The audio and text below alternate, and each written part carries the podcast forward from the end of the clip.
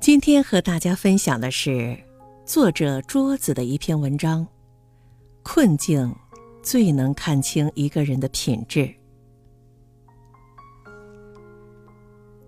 电视剧《我的前半生》中最揪心的一个场景，就是贺涵当面告诉唐晶，他爱的是罗子君。十年相爱，一朝相离，还是被最好的闺蜜插足。唐晶脸上的表情一点点消失，又一点点挂上傲人的寒意。曾经爱的有多深，那一刻伤的就有多痛。说真的，换做别人就是直接发飙或者报复了，但唐晶却什么都没做。更让人佩服的是，当薛珍珠去堵唐晶，求他成全罗子君和贺涵时，连我们这些吃瓜群众都看不下去了。但唐晶仍然阿一长阿一短，保持了所有的尊重。后来他还探望并宽慰病重的薛珍珠，说：“已经在找新男友了。”唐晶对罗子君说：“上大学时，每个星期都是要去你家吃饭的。”薛阿姨也算我的家人，应该去的。知恩图报，看似简单，却展现了一个人的品质。不是谁都能在被伤害时还能守住自己的底线，不是谁都能在被刺激时依旧不忘感恩。很多人在深陷困境时，往往会反咬一口，就像玲玲。被开除后，心里愤愤不平，联合小董盗取核心数据，透露给竞争对手，不仅陷唐晶于绝境，更让陈星蒙受了巨大损失。他的行为已经不仅是作恶了，更直接触及了法律的红线。困境最能显露出一个人的品质，因为这时手上的筹码最小，能获得帮助也最少。却又举步维艰，难免产生失落、不平衡，甚至于仇视和嫉妒的心理。如果一个人身处困境，依然能坚守自己的品格，那么他肯定值得托付和交往。而那些品质低劣之人，在得意时还能做到温恭谦让，可一旦落魄，就会露出本性，变得张牙舞爪起来，僭越做人的底线。俗话说。图穷匕见，水落石出。困境会让一个人赤裸裸地展现在大家面前，好或坏，一眼就知道。所以，困境最能看清一个人的品质。越艰难，越要做一个好人。二零一七年三月份，黄鳝门事件震惊了整个互联网。而后，那个名叫阿晴的女孩又做了一件更让人震惊的事，在网上直播黄色淫秽视频。后来，她被警方拘留，直到现在还被关在监狱里。根据报道，阿晴之所以选择这条不归路，就是因为男友经商失败，欠了十几万的债务，身处逆境，处境艰难。于是，她和男友就走上了犯罪的道路。其实，逆境只是借口，贪婪和想不劳而获的本性，才是她步步堕落的根源。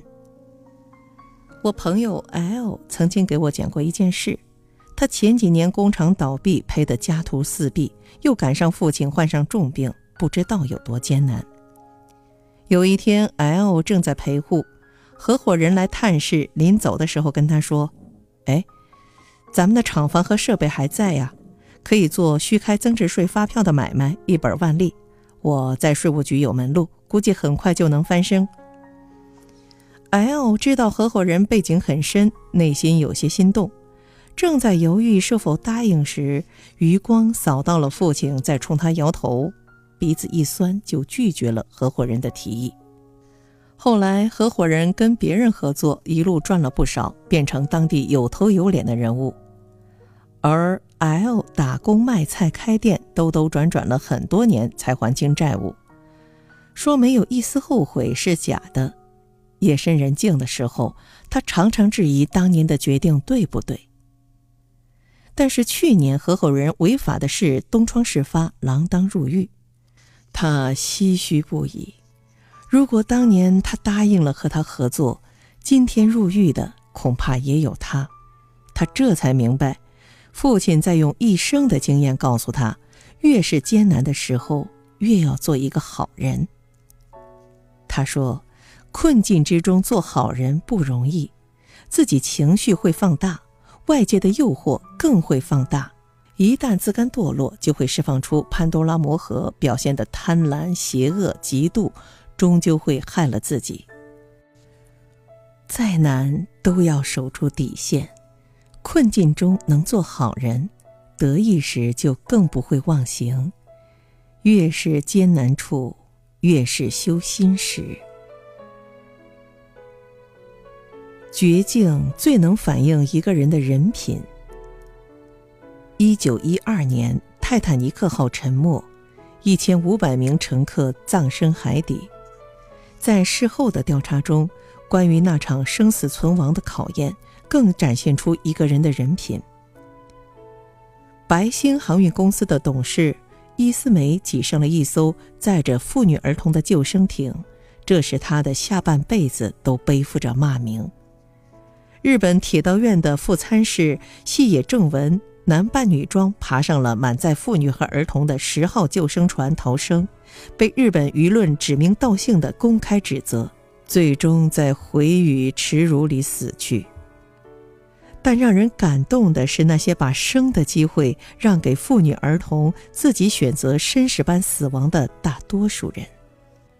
那八位音乐家在生命的最后时刻，仍然镇定地演奏着人生的终曲，带领乘客勇敢地面对死神降临。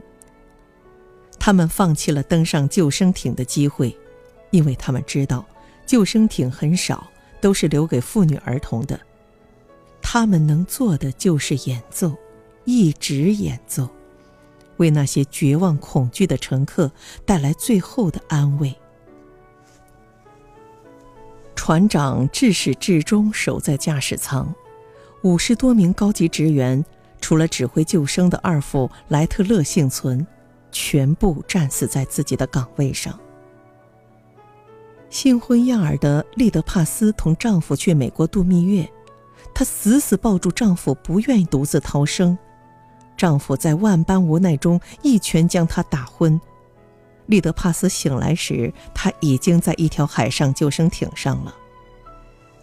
还有亿万富翁阿斯德、资深报人斯特德、炮兵少校巴特、著名工程师罗布尔等等。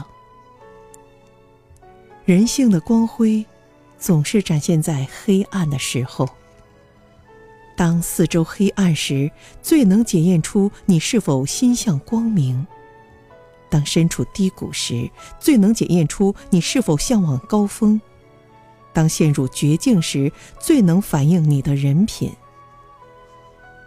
正如莎士比亚所说：“患难可以试验一个人的人品，非常的境遇，方才可以显出非常的气节。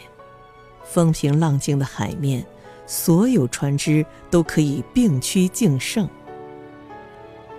命运的铁掌击中要害的时候，只有大勇大志的人，才能处之泰然。